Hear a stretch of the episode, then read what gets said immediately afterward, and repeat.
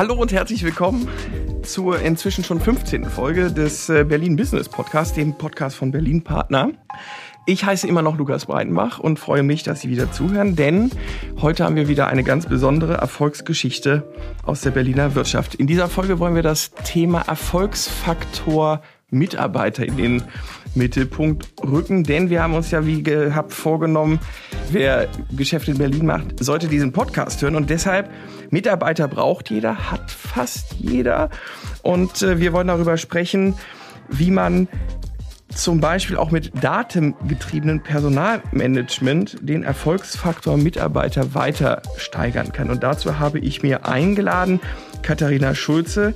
Sie ist Mitgründerin und Geschäftsführerin des ersten People Analytics Software Unternehmens die HR-Daten auf einem zentralen Dashboard verbindet, auswertet, visualisiert und die man nutzbar machen kann. Hallo Katha. Ja, hallo, danke für die Einladung. Hast du hervorragend zusammengefasst. Ja, das waren, das, da gebe ich mir Mühe. Ja, das habe ich dir aber auch angesehen. Aber was das alles heißt, dazu kommen wir gleich. Als äh, Stammhörerin unseres Podcasts weißt du natürlich, dass wir mit einer kleinen Aufwärmübung ja. starten. Und auch dir würde ich gerne ein paar Fragen, nein, äh, ein paar Sätze sagen, die nicht ganz vollständig sind und die du bitte vervollständigst. Ja, eine ja. kurze Anekdote dazu, aber weißt ja. du, was voll witzig ist? Ich mache dieses Spiel bei uns im Podcast auch. Nein! Und ich habe das tatsächlich aus dem Berlin-Partner-Podcast mir ein bisschen Abge abgeguckt. Du hast das geklaut? Ich habe das fast geklaut, ja. Also aber die, meine die, die Fragen sind natürlich immer mehr mit HR-Bezug, aber ich ja, fand gut, die, die, Idee Fragen so toll. Ja? Ich habe den Podcast gehört und dachte mir, das ist so eine coole Idee, das adaptiere ich. Ist das eine wahre Geschichte? Das ist eine wahre Geschichte. Meine alte Chefredakteurin beim Göttinger äh, Tageblatt hat übrigens immer gerne gesagt, besser gut geklaut als schlecht selbst erfunden. Ja, hervorragend. weißt du, was wir im Startup sagen? Fake it till you make it. okay, aber dann äh, kennst du das und dann ja. äh, legen wir hier gleich los mit dem ersten Satz. Ich habe mich mit Anfang 20 entschieden zu gründen, weil weil ich mit der Jobsituation, die ich damals hatte, sehr unzufrieden war und mir dachte, wenig Geld verdienen und viel arbeiten, dann kann ich auch mein eigenes Ding machen. Ach so. ähm, das Wichtigste, was ich damals gelernt habe, ist immer flexibel zu bleiben. Also immer schnell zu reagieren und sich auch eingestehen, Fehler zu machen, daraus schnell zu lernen und weiterzumachen meine Stärke als Unternehmerin ist? Ich glaube, manche Menschen würden dazu sagen Überblicksortierer. Also ich bin recht gut darin, in jeden Bereich mich sehr schnell einzuarbeiten und dementsprechend jetzt vielleicht nicht da Expertin drin zu sein, aber zumindest so gut drin zu sein, dass ich die Entscheidungen so treffen kann, dass sie uns schnell voranbringen. Meine Schwäche als Unternehmerin ist? Ich bin häufig sehr ungeduldig, was das angeht. Klassiker. Ja, der Klassiker. Ich bin zu perfektionistisch, ich, weißt du. Ich wollte unbedingt. ich mache ich mache nie Urlaub. Ja, weil weißt du, aber Geduld ist tatsächlich eigentlich eine Sache, die ist extrem wichtig. Ja. Also gerade in der Gründung, weil die Dinge brauchen einfach ihre Zeit. Und manchmal ja. ist es schwer für mich, das zu akzeptieren. Familienmitglieder als Geschäftspartner sind? Können eine sehr gute Idee sein, wie es bei mir zum Beispiel so ist. Ich glaube aber, dass man sich über diesen Schritt dennoch gut Gedanken machen sollte oder es halt einfach mal ausprobiert und dann halt feststellt, funktioniert oder funktioniert nicht. Der entscheidende Vorteil von datengetriebenem Personalmanagement ist, dass du die Entscheidungen, die du im Personalmanagement triffst, besser und schneller treffen kannst als der Wettbewerb. Unser größter Erfolg ist bislang dass wir einen super Start in den Markt hatten mit echt äh, Anfangskunden jetzt, ersten zahlenden Kunden und äh, richtig tollen Unternehmen, die Bock haben, im People Management richtig was zu verändern. Und letzte Frage. Die Berliner Unternehmen sind spannend für Talents, weil Talente. Also du meinst jetzt Berlin als Standort oder nee, wirklich Berliner, jetzt so die Unternehmen? Ja, gute Gegenfrage, die dir jetzt natürlich nochmal ermöglicht nachzudenken. Mhm. Nein, äh, also beides ist natürlich, also schon Unternehmen. Wenn du jetzt sagst, es gibt einen Unter Unterschied zwischen Berlin als Standort und jetzt Unternehmen. Ich hätte ja gesagt, dass Berliner Unternehmen und die, der Berliner Wirtschaftsstandort schon zusammengehören. Ja, also ich, ich habe sofort irgendwie Berlin als Standort im, im Kopf bei der bei dem Satz bei dem Satz, den ich beenden soll. Ja. Und ähm, ich glaube, da ist es vor allen Dingen, weil halt Berlin sehr viel Diversität mitbringt. Ich finde, das ist total spannend. Ähm, und weil wir weiterhin auch als Standort Berlin, gerade was die Startup-Szene angeht, immer noch sehr gut aufgestellt sind im Innovationsbereich. Deswegen bin ich davon überzeugt, dass es sehr, sehr viele spannende und innovative Unternehmen gibt, die natürlich auch für Talente international interessant ja. sein können. Äh, danke erstmal dafür. Wir sind sehr direkt warm, finde ich. Ich danke ähm, dir, ja. Und ich würde bei dem Thema Familienunternehmen bleiben, weil mir ist auch eingefallen, ja, Startup gründen mit dem Bruder ist es bei dir. Ähm, wo ist denn der Unterschied zwischen einem coolen Startup und einem Familienunternehmen? Also Startup, also Gründer, die Geschwister sind und ein Familienunternehmen. Also das Erste, woran ich denken muss, wenn ich mir den Unterschied vor Augen male, ist, dass ich bei einem Familienunternehmen, bei einem mittelständischen Familienunternehmen immer daran denke, dass du von einer Generation zur anderen wächst. Also du hast irgendwann mal jemanden gehabt, der Großvater, der hat das ganze Unternehmen aufgebaut oder auch die Großmutter, da muss man ja fair sein.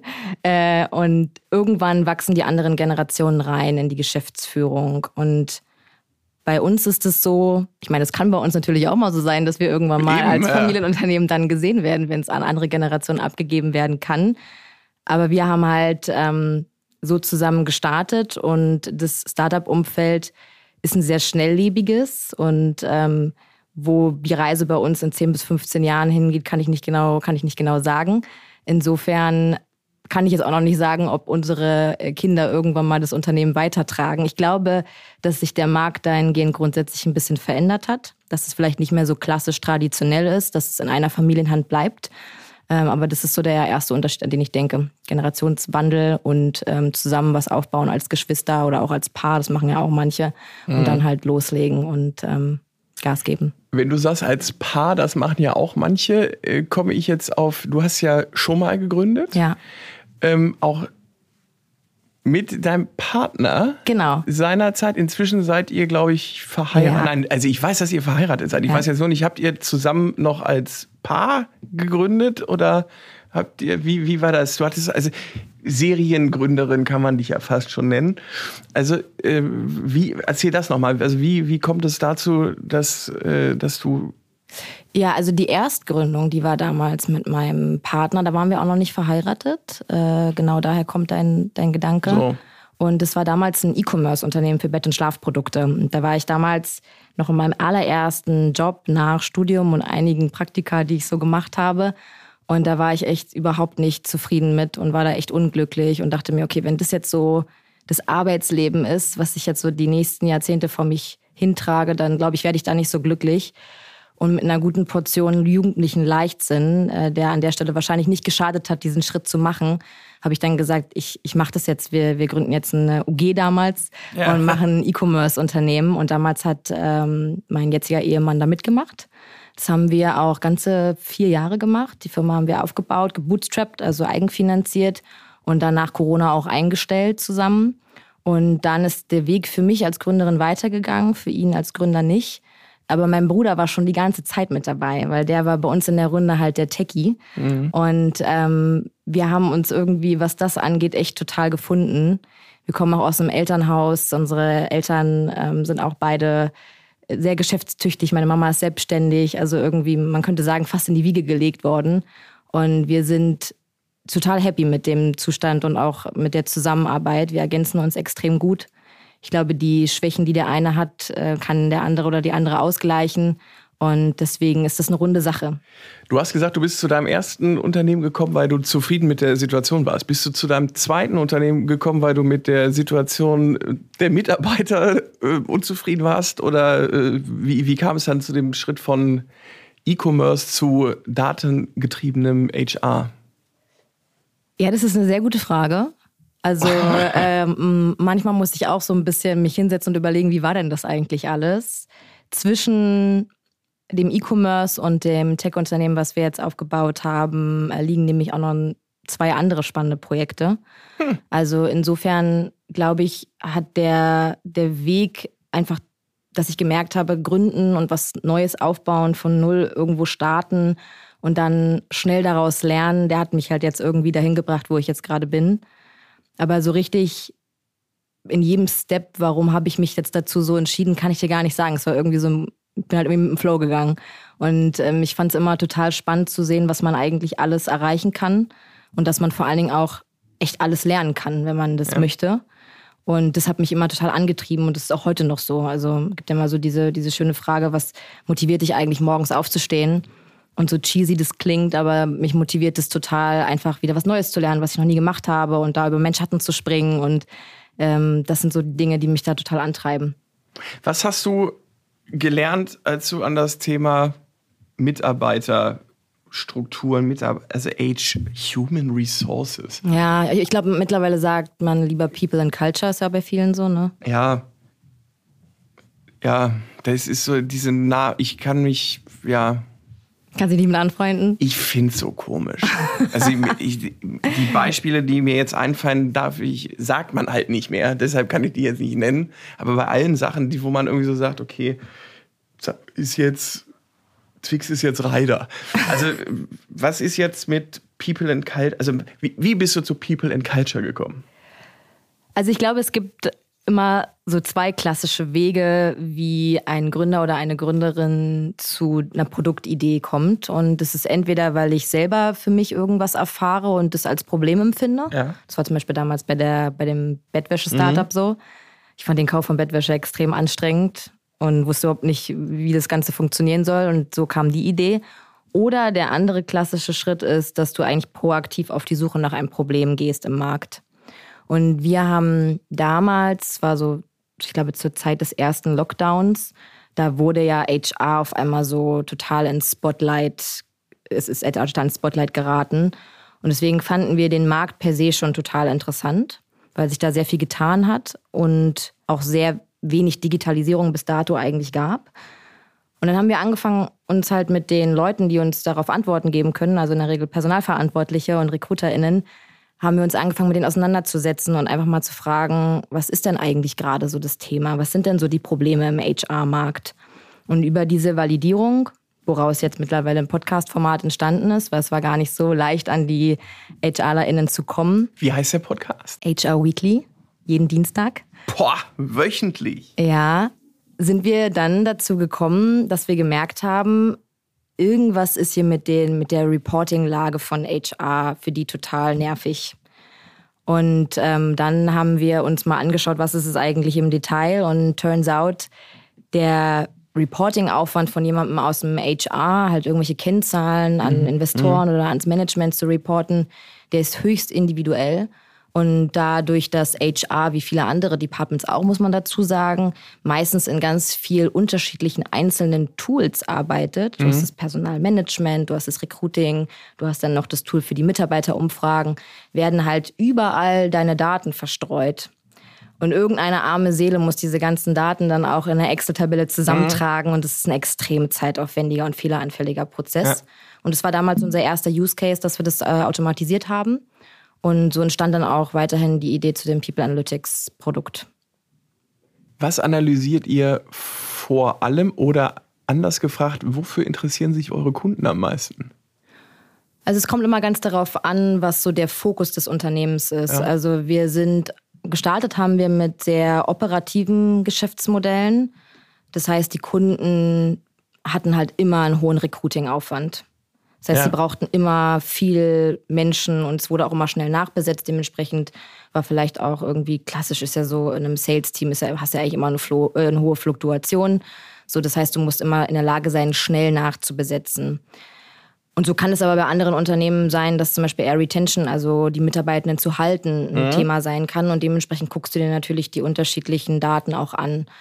Wir in unserer Software, wir analysieren sowohl Personal- als auch Recruiting-Daten. Mhm. Ähm, und, und in der Regel machen wir das auf vordefinierte Reportings, dass du dir zum Beispiel anschauen kannst, wie sieht jetzt eigentlich gerade der ähm, Gesundheitsstand in meiner Company aus, auf Department-Ebene, auf Job-Ebene, auf Level-Ebene. Und kannst halt einfach dadurch sehr stark im Detail verstehen, wie geht es eigentlich meiner Organisation, personell gesehen.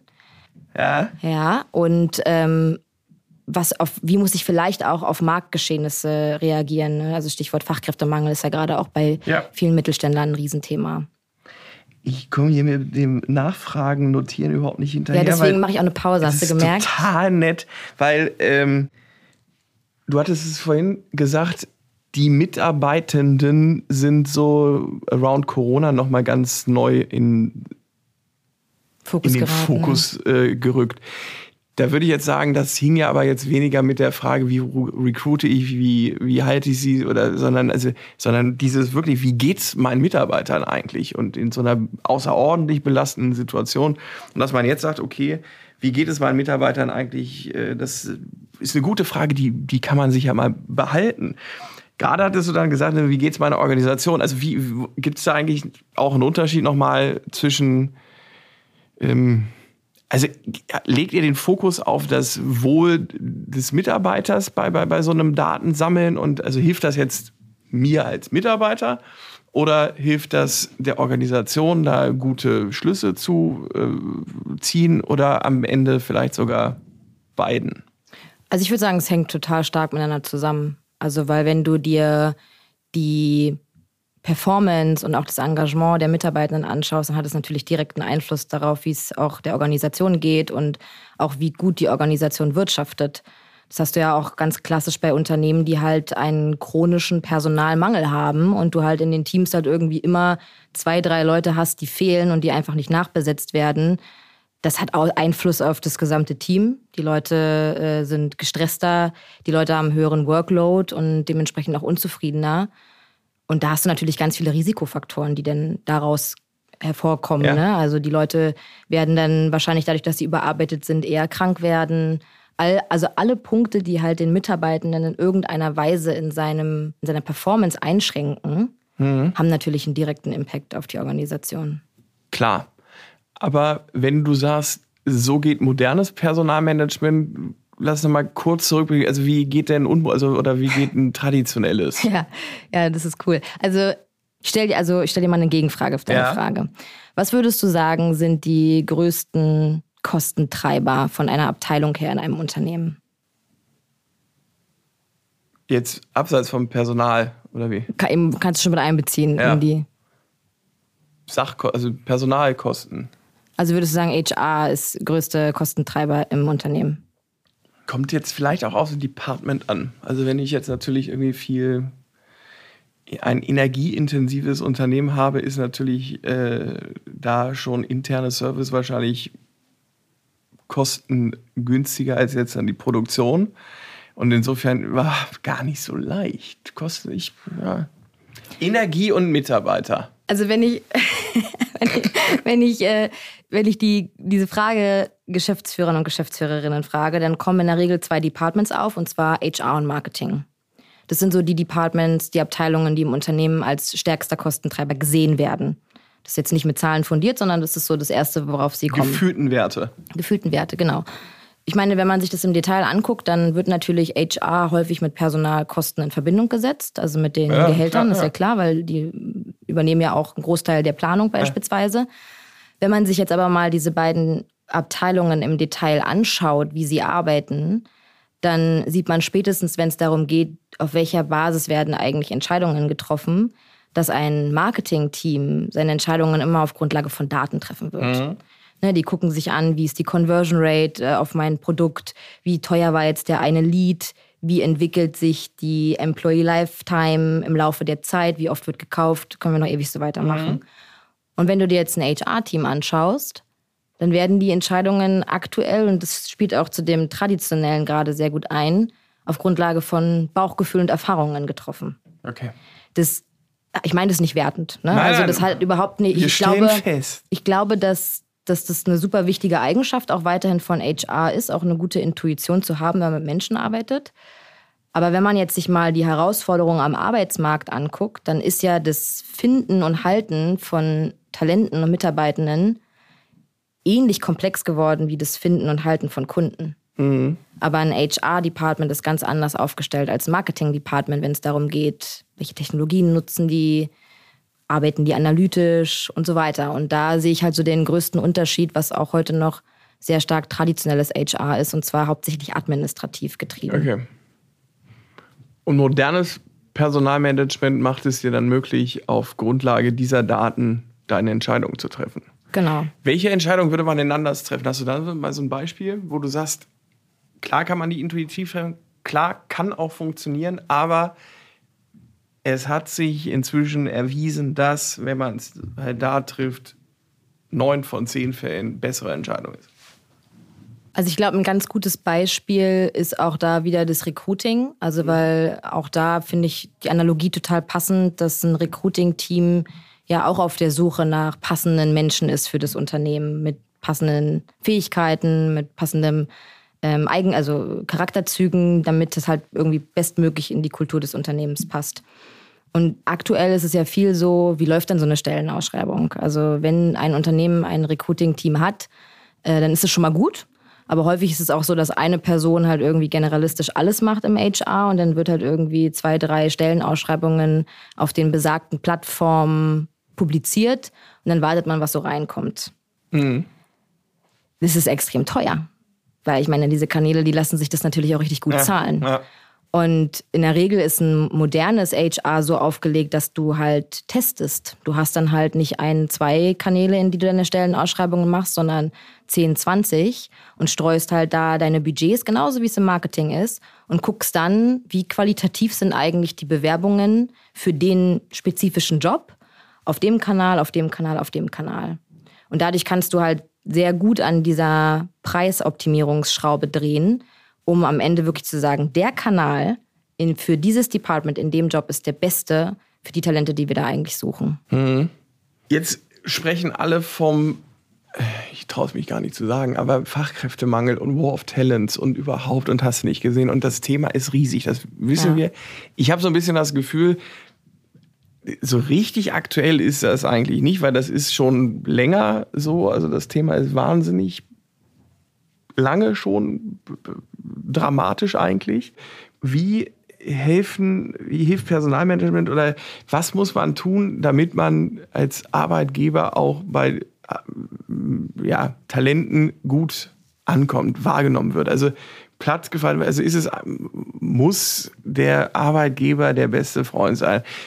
Zahlen, ich bin immer wieder überrascht, was äh, junge äh, Arbeitssuchende und äh, ich halte jetzt nichts von diesen Generationszuordnungen, aber ja, und hier also, Geld egal, Hauptsache Work-Life-Balance und ich will auf Ibiza arbeiten und ein Bürohund aber natürlich. So einen gewissen Frust höre ich da schon raus bei dir. Na, würde ich nicht sagen, aber äh, also ist das so? Also nimmst du das auch so wahr? Also ist, kannst du das mit Daten unterfüttern? Also ist, ist das wirklich so? Also ich, ich, bin mir sicher, dass es da irgendwelche schlauen Studien schon zu gibt, ja. wie sich das so bei den Generationen verändert. Also Umfragen, wie gesagt, die Umfragen sind da eindeutig. Aber was ich, weil du meintest ja, was, was braucht es irgendwie so genau. als, als guter, ja, als guter Arbeitgeber auch dazustehen. Also ich glaube, die bittere Wahrheit ist, es gibt da halt nicht eine einfache Lösung. Ja. Und ich glaube, die wird schnell, Unternehmen versuchen schnell, die zu suchen. Und häufig endet es dann halt in genau sowas, dass vielleicht dann die Unternehmen dazu neigen zu sagen, ja, aber es will ja heute auch einfach keiner mehr arbeiten. Und die jungen Generationen wollen ja sowieso alle irgendwie heute ganz anders arbeiten und es geht ja alles gar nicht. Aber ich finde diesen Ruf und ich teile das nicht, um das ganz eindeutig zu sagen, also ausdrücklich zu sagen. Aber äh, den Ruf haben sie schon weg, oder? Ja, genau, aber es ist ja auch eine, ist ja super einfach auch. Also um sowas erstmal zu sagen, ja brauche ich ja nichts. Ich kann ja einfach sagen, die anderen sind schuld. Jetzt mal ganz blöd gesagt. Ja, ja. Und das meine ich halt. Ne? Es, es gibt bei dieser Frage, wie muss ein Unternehmen eigentlich heute aufgestellt sein, damit es gute Talente, damit es junge Talente findet, gibt es keine einfachen Lösungen für. Da muss jeder ganz individuell ran. Und das birgt nun mal auch mit sich, dass du vielleicht auch dich selber ein bisschen verändern musst. Und ich glaube, da wird es das erste Mal für die Leute unbequem. Ja. Und das muss man sich tatsächlich im, im Detail angucken, was für ein Unternehmen habe ich, was für Menschen brauche ich überhaupt. Und dann, da sind wir dann wieder bei der Personalabteilung, na, wie bin ich denn eigentlich gerade aufgestellt, um überhaupt Leute zu finden und die zu halten? Wenn du auf Kunden oder potenzielle Kunden zugehst, haben da viele Personalabteilungen, ist das eigentlich immer noch äh, so ein Ding, wo macht der Geschäftsführer gerade so Richtung Mittelstand geguckt vielleicht, macht er das selber? Also wie, wie, wie ist denn so deine Zielgruppen, äh, deine Zielgruppenanalyse jetzt gerade für, für, ob es jetzt modernes Personalmanagement, ob es datengetrieben ist, also wie auch immer, aber hast du das Gefühl, dass du da auf einen sehr, ähm, in einen sehr gut bestelltes Feld jetzt guckst oder sagst du, oh Maria, also hier, ich weiß gar nicht, wo ich anfangen soll? Also wir müssen auf jeden Fall schon die Kategorie treffen. Ähm, es ist so, dass wir gerade hauptsächlich im Bereich der Digitalunternehmen unterwegs sind, weil die sind insofern schon einen Schritt weiter, dass sie halt vom Mindset anders funktionieren, wie eine HR-Abteilung ja. eigentlich auszusehen hat. Und beim Mittelstand würde ich sagen, da ist es wirklich häufig noch von der Geschäftsführung geprägt, dass da einfach Personal mitgemacht wird und dann halt irgendwie ein, zwei Personen dann noch so die Administration machen, was so Verträge angeht und was die Payroll angeht. Das ist dann aber eher das, was ich als weniger strategisch sehen würde, weil die Welt heute, wie sie funktioniert, da redet man ja auch immer davon, so du brauchst ja irgendwie auch so einen people-centric Ansatz in einem Unternehmen. Da brauchst du halt auch am Ende irgendwelche Menschen aus dem Personalwesen, die das mittreiben, diese Strategie. Ja. Du brauchst aber natürlich auch genauso das, die, die äh, Manager oder auch ein CEO, der das halt mitgeht, weil ansonsten kannst du machen, was du willst, dann wird nicht, wahrscheinlich nicht groß was geändert. Also insofern Digital-Startups, die sind schon einen großen Schritt weiter, was Mindset angeht, nicht unbedingt, ja. was die also Technologie angeht. Also Mindset angeht. ist wichtig, gehört dazu. Definitiv. Ja. Und bei den anderen Mittelständlern, glaube ich, da ist noch echt viel aufzuholen. Jetzt wurde auch seit, spätestens seit Corona, viel über das Stichwort New Work äh, gesprochen. Wie hängt das zusammen? Wie betrifft das dich und Mitarbeiter auch aus Personalsicht, aus, ja? Ja, die Definition von New Work ist ja bei jedem immer so ein bisschen anders gefühlt. Auch deswegen, richtig. Deswegen würde ich mal meine erstmal vorweg sagen. also ich, ich sehe New Work als Sammelbegriff für die Herausforderungen, die halt der neue Arbeitsmarkt mit sich bringt. Das sind definitiv sowas wie demografischer Wandel, auch wenn du zu Recht gesagt hast, sowas haben wir ja schon ein bisschen länger. Mhm. Aber nichtsdestotrotz sind das ja gerade Themen, die viele Unternehmen wirklich beschäftigen und auch zu richtig kritischen Punkten werden, auch innerhalb von einem mhm. Unternehmen. Und New Work ist halt für mich dieser Sammelbegriff, der all diese Herausforderungen, Fachkräftemangel, demografischer Wandel, Globalisierung, Digitalisierung in Gänze meint. Und ein Unternehmen oder auch die, die Unternehmer und Unternehmerinnen, die müssen Antworten für diese neuen Herausforderungen finden. Und das Wie dieser Antworten zu finden, das beschreibt für mich so ein bisschen, wie New Work aussehen kann. Okay. Und wie spielt ihr da mit Personalmanagement rein? Also wen adressiert ihr da insbesondere? Also wer braucht euch? Also jedes Unternehmen, was für sich weiß, Personal wird in Zukunft ein richtig kritischer Faktor werden. Oder ist es eigentlich schon? Äh. Jedes Unternehmen, was weiß, Personal ist nicht einfach nur ich habe eine HR, die Verträge unterzeichnet, mit unterzeichnet, sondern ich habe eine Abteilung, die, die strategisch mit überlegt, wie sieht eigentlich unsere Belegschaft in den nächsten fünf bis zehn Jahren aus. Und New Work per se, mhm. Ich wüsste jetzt gar nicht, wie ich darauf antworten soll, weil das ist für mich einfach nur so ein Zustand. New Work ist so ein Zustand, auf den die Unternehmen reagieren müssen, mit unterschiedlichen Lösungen, Überlegungen, Antworten. Ja, aber da würde ich mal einhaken und sagen, also wir leben das, also wir haben das hier bei Berlin Partner ja auch, dass wir feststellen, das hat sich einfach extrem äh, in diesen zurückliegenden Jahren äh, verändert, weil man auch einfach gemerkt hat, wie gut digitale Modelle funktionieren. Ja. Äh, dass nicht jeder einen festen Schreibtisch braucht, sondern äh, dass die Quote Mitarbeiter pro Schreibtisch einfach und zwar über Branchen hinweg und auch in, mit unseren Partnerunternehmen dass das so eine, also wo alle sagen, nee, also wichtig ist nicht, wo gearbeitet wird, sondern dass gearbeitet wird. Aber ist nicht da, da dann auch so ein Ansatz, also wie, wie kann man das eigentlich jetzt empirisch mit Daten unterfüttern? Total naheliegend, Also, also ah, okay. Ich, ich glaube, ich verstehe, in welche Richtung das geht. Also du meintest so, dass du auch zeigen kannst, dass die Performance der Mitarbeitenden nicht vom Standort abhängig ist, beispielsweise. Zum Beispiel würde das jedenfalls für mich in so ein Dashboard mit dazugehören. Ja, Oder, absolut. Also geht das? Also Ja. Ich wüsste jetzt nicht wie. Ja, also es geht erstmal sehr viel, weil Ja. am Ende kannst du ja aus jedem, aus jedem Datensatz, den du so hast, kannst du ja Informationen rausziehen, wenn du die Daten in eine gute oder in die richtige Reihenfolge Mhm. bringst. Jetzt ist so ein bisschen die Frage, an welchen Detailgrad wollen wir abschwenken, weil für das, was du da jetzt gerade dir überlegt hast, brauchst du einige Datenpunkte. Das wäre schon ein Beratungsgespräch wahrscheinlich. genau. Aber um es dir mal zu versuchen, einfach zu Bitte. erklären. Bitte äh, einfach. Du hast ja beim, beim Personal haben wir das Personalmanagement, da sind ja die ganzen Stammdaten von den Mitarbeitenden wie Betriebszugehörigkeit, Gehalt, äh, Karriereentwicklungen äh, Entwicklungen und so weiter und so fort. Und dann hast du ja zum Beispiel auch Engagement-Tools mit Mitarbeiterumfragen, wo man dich dann fragt, Lukas, Mensch, wie findest du es denn hier? Ganz cheesy, würdest du jetzt irgendwie deinen Job an andere Menschen da draußen empfehlen? Ja, so. Natürlich. Und das sind dann eine Mischung aus qualitativen Daten und aus den Stammdaten, die am Ende eigentlich ein Bild ergeben können. Du arbeitest jetzt seit x Monaten oder von mir aus seit einem Jahr drei Tage die Woche im Homeoffice und deine Werte in den Umf mitarbeitenden Umfragen, die sind besser geworden als in der Zeit zuvor.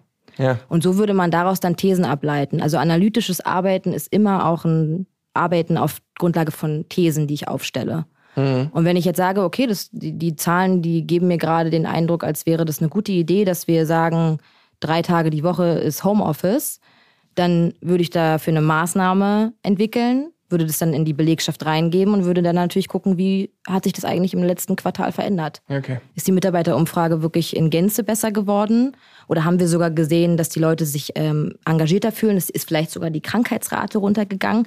Dann hast du natürlich ganz viele andere Weichen, die du dir anschaust, um zu gucken, ob das wirklich für den Mitarbeitenden eine bessere Arbeitsweise ist, drei Tage die Woche im Homeoffice zu arbeiten.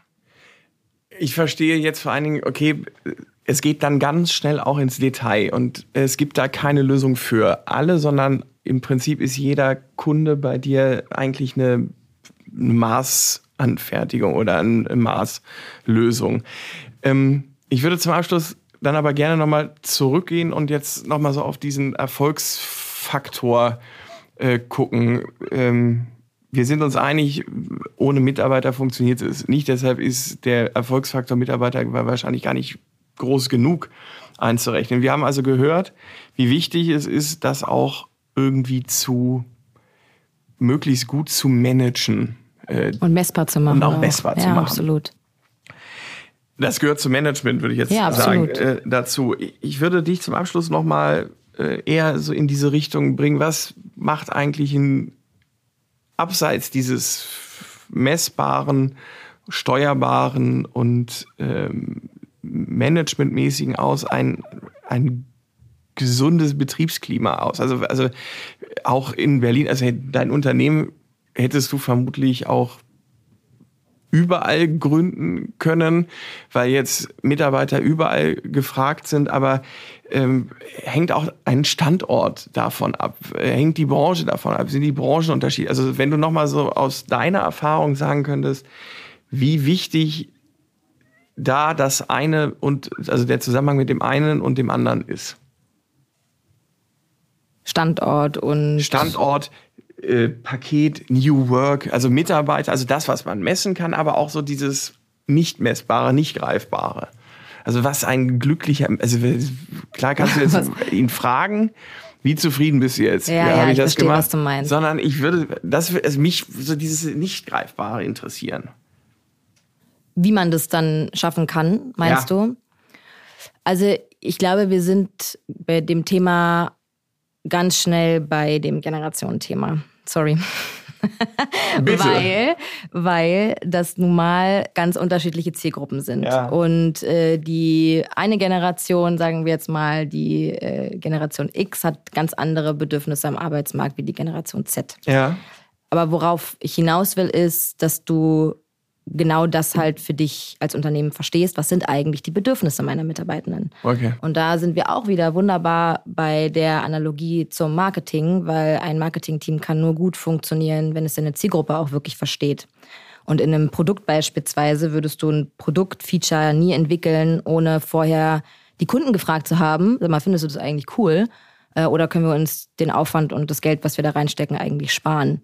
Und da glaube ich, da fehlt noch generell wirklich das Verständnis, dass ein Unternehmen, das finde ich ein sehr passendes Bild, eigentlich zwei Produkte hat. Und zwar einmal das Produkt, was es an die Kunden verkauft, mhm. wozu du dein Team brauchst, was das erfolgreich macht. Und du hast einmal ein Produkt, was du an deine Mitarbeitenden verkaufst.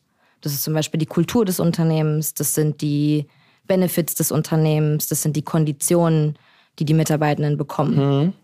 Und damit das erfolgreich aussehen kann, brauchst du natürlich auch ein Team, was genau diese Themen, die ich gerade genannt habe, auch treibt. Mhm.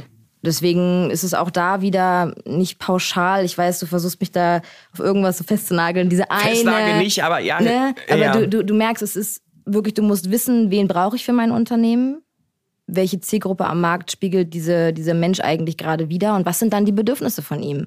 Und dann können es auch Bedürfnisse sein, die ich vielleicht als Individuum, als Geschäftsführung nicht so cool finde. Aber trotzdem weiß ich, ich brauche es und muss darauf eingehen und brauche dann halt in meinem Unternehmen auch Maßnahmen, die den Bedürfnissen dieses neuen Mitarbeitenden dann auch entgegenkommen. Okay, ich versuche es ein letztes Mal konkret äh, an einem Beispiel zu machen. Du hattest es angesprochen, dies, äh, die Generationenfrage. Ja alle Leute, mit denen ich spreche, werden sagen und haben gesagt, je diverser ein Team aufgestellt ist, desto größer ist der Erfolg. Mhm. Würde es aber bei diesen Ansprüchen und Vorstellungen und Mindsets aber dann davon sprechen, äh, dafür sprechen, dass man die Generation, also Teams, Generation, also kann man, darf man Boomer auf gar keinen Fall mehr mit Generation Z zusammenarbeiten, weil die werden sich in die Haare kriegen. Es ist aber auch eine Diversität, ne? Du hast eine Altersdiversität, ist auch sehr, sehr wichtig. Ja, klar. Aber müsste man dann, also das wäre alte Regel. Stell, also, stell ein Team möglichst vielfältig auf. Ja. Aber wäre es dann nicht schlauer zu sagen, okay, dann lass die Generation Zettler unter sich, die wissen, die haben die gleichen Ansprüche, Vorstellungen und Erwartungen, die haben das Mindset und also Konfliktvermeidung also ich, ich denke schon, dass es Konflikte vermeiden wird. Ich glaube, es ist nur sehr unrealistisch in der Realität hinzukriegen, dass du jetzt sagst, wir haben ein Team, das sind nur Gen Zler. Ja. Was machst du mit den alten, mit den älteren Generationen? Kannst du ja nicht einfach sagen, ja, war jetzt schön mit euch. Da muss er eher dann, also das ist ja eher die Kunst zu sagen, wie kriege ich halt diese beiden Generationen zusammen und vor allen Dingen, und das finde ich das besonders Wichtige daran, wie schaffe ich auch Offenheit, gegenseitig voneinander zu lernen. Ja. Weil das ist doch das größte Problem es ist doch immer das Gleiche. Die älteren Generationen wollen sich von den Jüngeren nicht sagen lassen. Die jüngeren Generationen finden das, was die älteren Generationen sagen, total Quatsch. Ja. Und am Ende passiert eigentlich das Beste, wenn beide sich mal hinsetzen, zuhören und bei beiden eine Offenheit dafür da ist, zu lernen.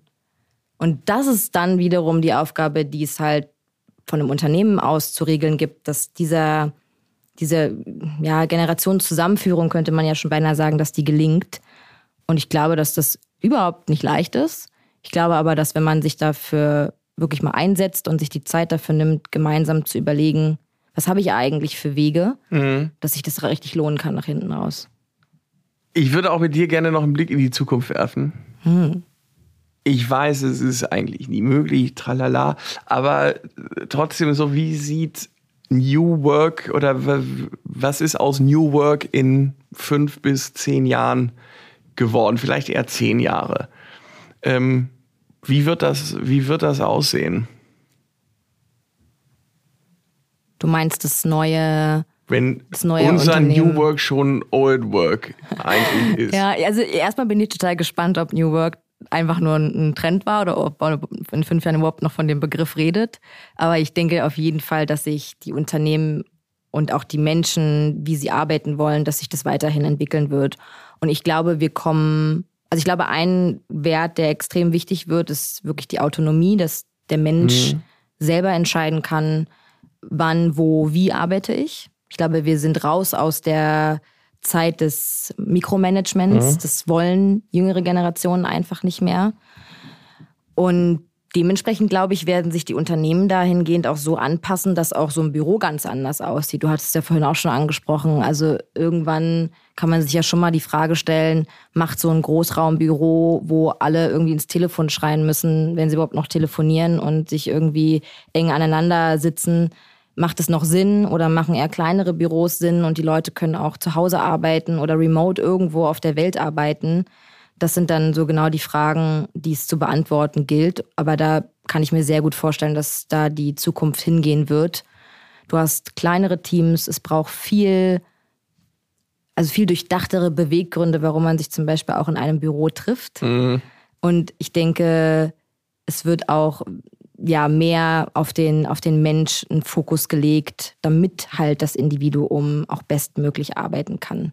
Weil ansonsten gibt es, ansonsten kriegen wir auch dieses ganze Thema, glaube ich, mit der mit der Digitalisierung nicht hin. Ne? Also ich meine, das ist ja so ein Thema, was in Deutschland eh total ja. schleift. Und ich glaube, dass die deutsche Arbeitskultur weiterhin dazu neigt, einfach alles mit Arbeitskräften irgendwie zu erschlagen zu wollen. Das wird aber halt schwerer, wenn die Unternehmen sich gar nicht darauf vorbereitet haben, diese Menschen überhaupt zu finden und dann auch über mehr als ein Jahr oder zwei Jahre auch zu halten. Mhm. Weil das geht krass ins Geld. Also alleine so eine Fluktuation von einer Person bei einem Unternehmen unter 100 Mitarbeitern, da bist du bei 14.000 Euro für eine ungewollte Fluktuation. Und jetzt überleg mal, wie schnell die Menschen heutzutage ihren Job wechseln. Ja, klar. Also am Ende ist es auch wieder ein, ein Erfolgsfaktor für das Unternehmen, ob die Mitarbeitenden überhaupt erst ins Unternehmen gehen und dann aber auch über Jahre ihr Wissen in diesem Unternehmen reinbringen und sich dann auch mit dem Unternehmen weiterentwickeln. Ich könnte natürlich stundenlang noch mit dir weiterreden, aber wir Geht haben nur begrenzt Zeit. Zum Glück hast du ja, wie gesagt, jede Woche einen, äh, einen Podcast, wo man sich da auch noch weiter informieren kann. Du meinst, kann. dass du dann wenigstens mich hören kannst?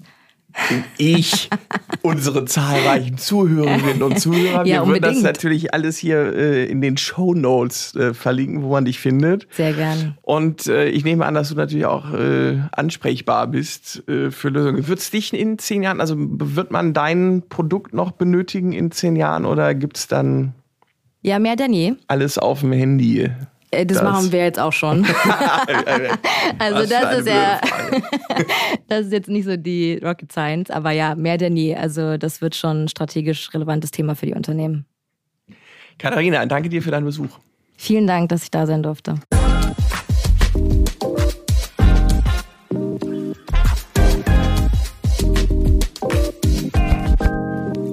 So, das war eine ganze Menge Input schon mal und äh, vor allen Dingen äh, fragen sich ja viele jetzt vielleicht, ah, das Thema müsste ich auch mal angehen. Wen man bei uns im Hause da fragen könnte, sitzt mir jetzt gegenüber. Das ist mein Kollege David Kremers. Hallo David. Hallo Lukas.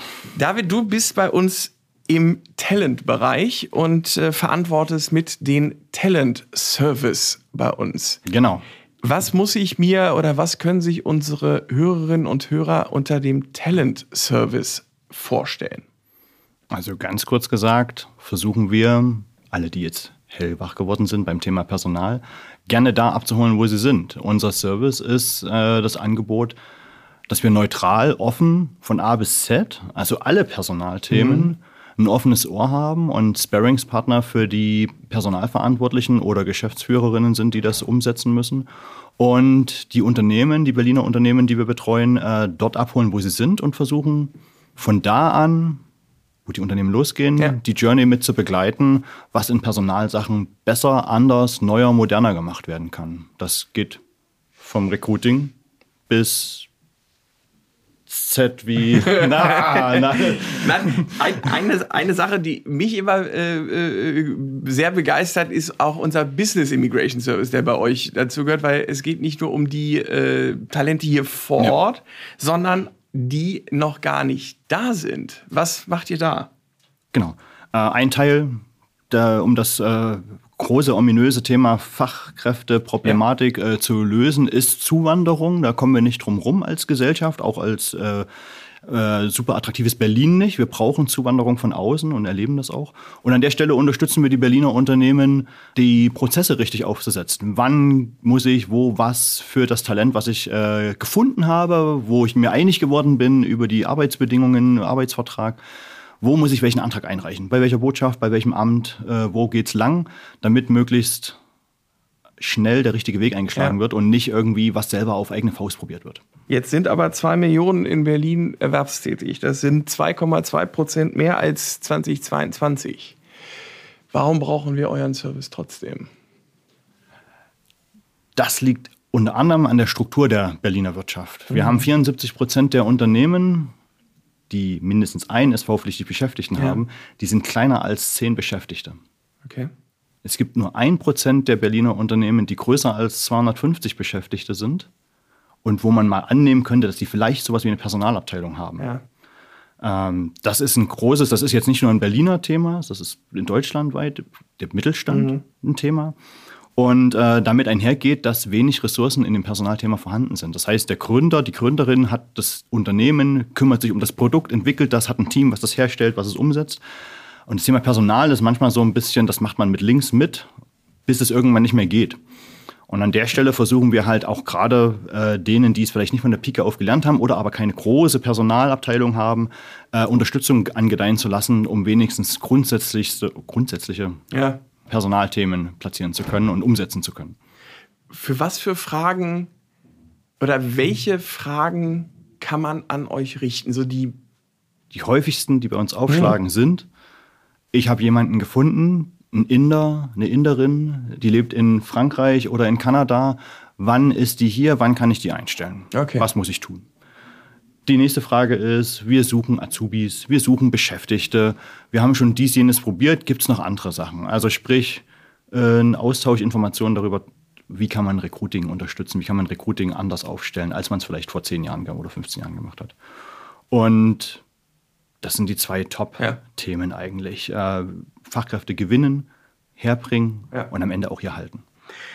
Und für alle Services und für alle Kontakte haben wir natürlich auch wieder eine Übersicht bei uns in den Shownotes drin. Da findet man auch deinen Kontakt und Yep. wie man euch erreicht, die Seite, die Kampagne und, und, und.